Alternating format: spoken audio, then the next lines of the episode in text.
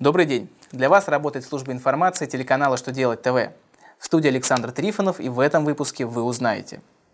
Можно ли признать расходы на основании документа, в котором нет оттиска печати? Что изменилось в порядке уплаты неудержанного работодателем НДФЛ? О чем будут предупреждать граждан, желающих взять кредит в валюте? Итак, о самом главном по порядку –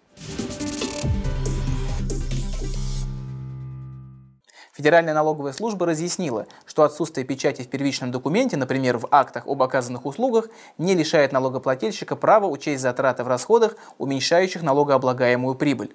И действительно, нормы налогового кодекса требуют, чтобы расходы, учитываемые в целях налогообложения, были подтверждены первичными документами. А требования к первичным документам и их обязательные реквизиты установлены законом о бухгалтерском учете. При этом оттиск печати среди обязательных реквизитов не назван. Таким образом, для подтверждения расходов главное, чтобы первичный документ соответствовал требованиям закона об учете, а печать не обязательно.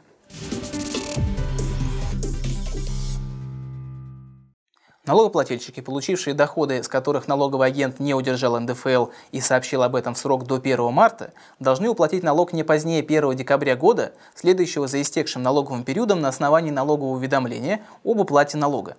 Изменения в порядке уплаты неудержанного работодателем НДФЛ внесены новым федеральным законом. Применять их нужно начиная с 2016 года.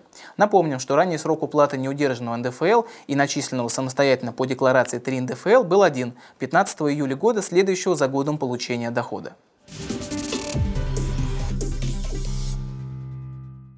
В Госдуму внесен законопроект, в котором предлагается оповещать граждан, желающих получить кредит в валюте, о повышенных рисках. В информации об условиях представления потребительского кредита, размещаемой в местах оказания услуг, должны содержаться сведения о возможном увеличении суммы расходов заемщика из-за резких изменений курсов валют.